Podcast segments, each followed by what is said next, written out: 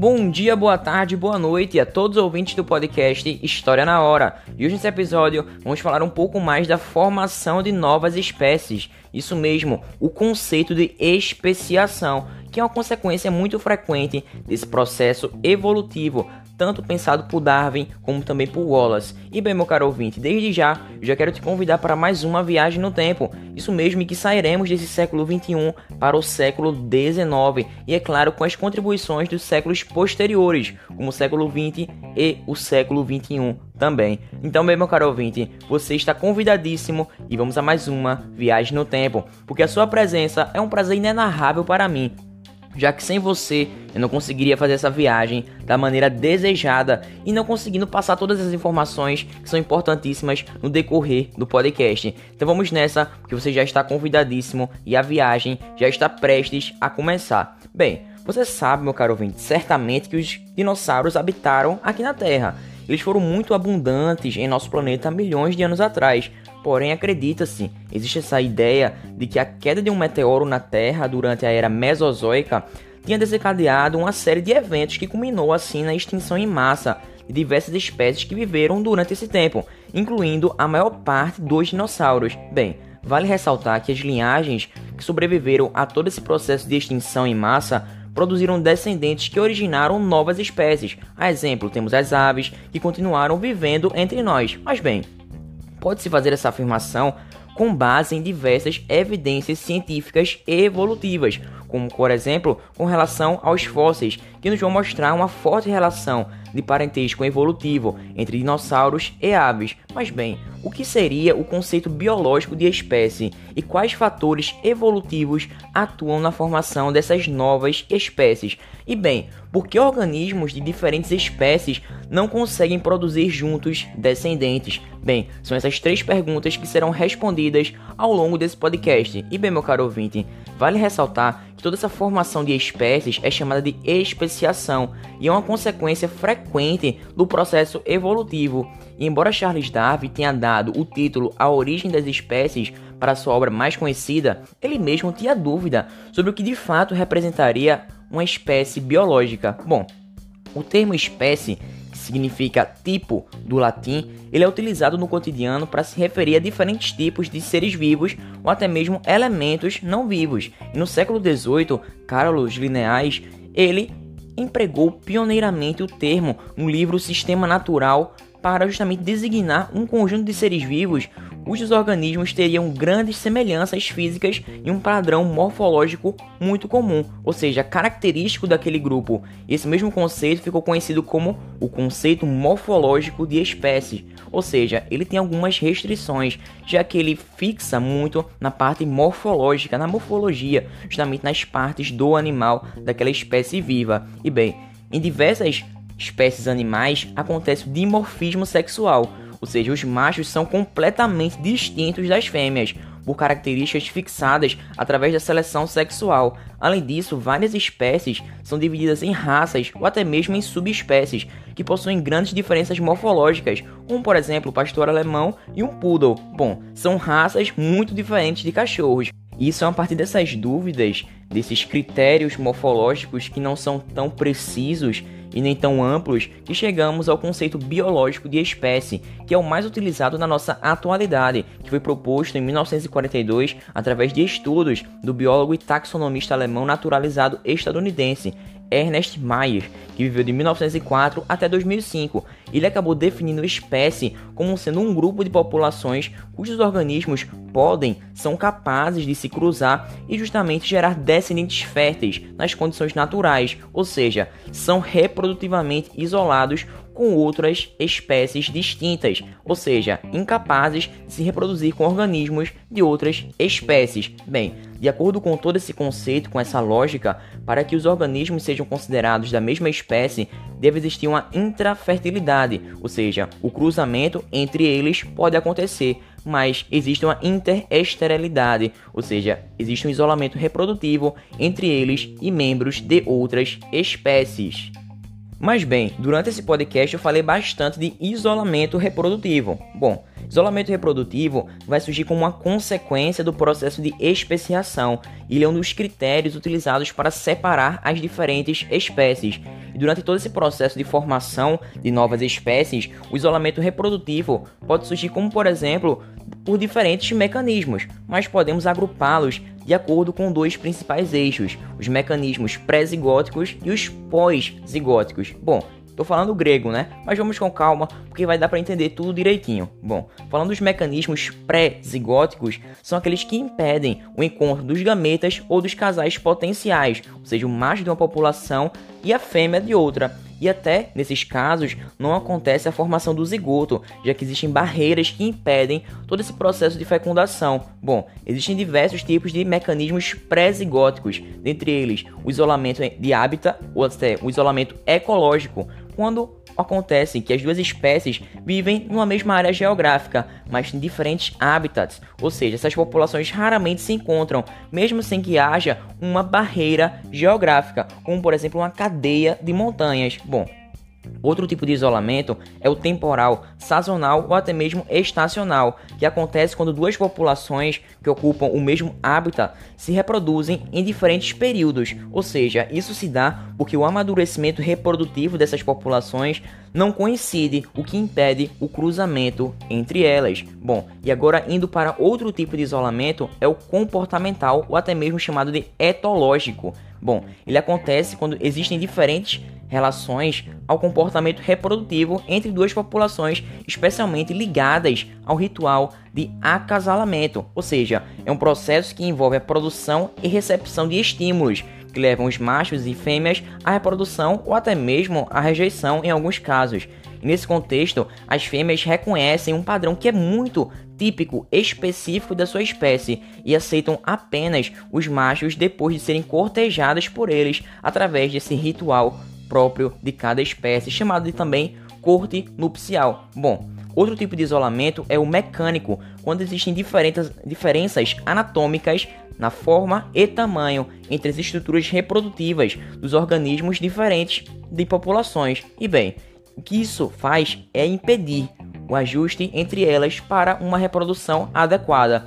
E esse tipo de mecanismo pode ser visto em libélulas, já que os órgãos reprodutivos dos machos são adaptados às peças genitais das fêmeas, e indivíduos de espécies distintas podem até fazer a cópula, mas é inviável por meio dessas diferenças anatômicas. E para finalizarmos todos esses mecanismos pré-zigóticos, temos o nosso último, que é o isolamento gamético, que acontece quando a fecundação é impedida, inviável, através da incompatibilidade entre os gametas. E nessa situação, pode existir essa incompatibilidade através das proteínas de membrana plasmática dos gametas, ou seja, aquela membrana que isola o citoplasma justamente do meio externo. Citoplasma, meu caro ouvinte, é onde estão as organelas de uma célula, ou seja, aqueles pequenos órgãos capazes de regular o funcionamento, o metabolismo celular. E bem, quando isso acontece, existe a impossibilidade do encaixe entre os gametas, um fator que é fundamental para a fecundação. Bom, mas agora que terminamos os mecanismos pré-zigóticos,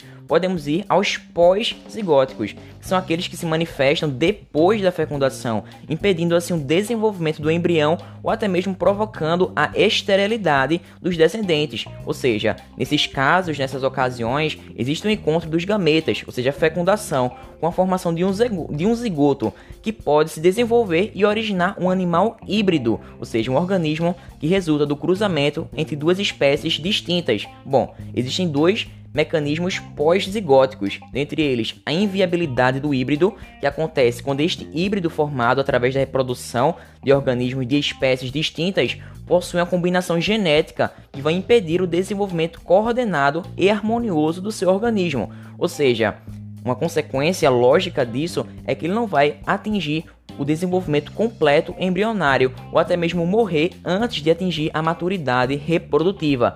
Já o nosso segundo critério pós-zigótico é a esterilidade do híbrido, que acontece quando o mesmo animal, o híbrido, é saudável, ou seja, nasceu viável para a sobrevivência, mas não consegue gerar descendentes férteis, ou seja, é estéril, e essa esterilidade se manifesta possivelmente pela presença de gônadas anormais, ou até mesmo por problemas decorrentes da meiose anômala. Lembrando que meiose é o processo de reprodução celular para formar células reprodutivas, ou seja, gametas. E bem, tudo isso é causado por uma incompatibilidade cromossômica, ou seja, essa esterilidade está voltada à incompatibilidade entre os cromossomos. E bem, meu caro ouvinte, agora modificando um pouco a minha ideia argumentativa, bem, gostaria de citar que essas mudanças evolutivas que acontecem nas populações ao longo do tempo podem ser responsáveis pela formação de espécies muito diferentes entre si. Bom, se duas populações acumulam diferenças genéticas tão significativas ao ponto de não conseguirem manter mais o mesmo fluxo gênico, pode-se dizer que essas duas populações já formam espécies distintas, ou seja, aconteceu o processo de especiação, já que ele requer o fluxo gênico entre as populações, que vai ser justamente interrompido para que haja um isolamento reprodutivo entre elas. Bom, o fluxo gênico entre as duas populações da mesma espécie pode ser interrompido por duas formas principais, ou seja, que origina dois tipos de especiação, a alopátrica e a simpátrica. Bem, vamos lá, vamos com calma, porque vai dar tudo certo, a gente vai aqui tranquilos e na calma, porque essa viagem no tempo é para ser prazerosa, para ser confortável e digna para todos nós. Então vamos nessa. A especiação resultante da separação de uma população por uma barreira física é denominada especiação alopátrica, já que ela vem do grego alus e patra, que significam diferente e pátria. Bom, justamente é baseada em uma barreira geográfica, essa barreira que irá separar populações que pode ser justamente um rio, uma cadeia de montanhas ou até mesmo grandes extensões de áreas secas, e elas acabam sendo formadas através de alterações climáticas, de terremotos, do aumento do nível do mar ou até mesmo do avanço e do recuo de geleiras. E bem, para entendermos todo esse processo de formação das espécies, eu gostaria de trazer o exemplo justamente dos esquilos que vivem no Grand Canyon. Bom, uma condição inicial necessária para ocorrer a especiação alopátrica é o surgimento de uma barreira geográfica. Isso é fato, e essa barreira vai impedir o contato entre populações separadas.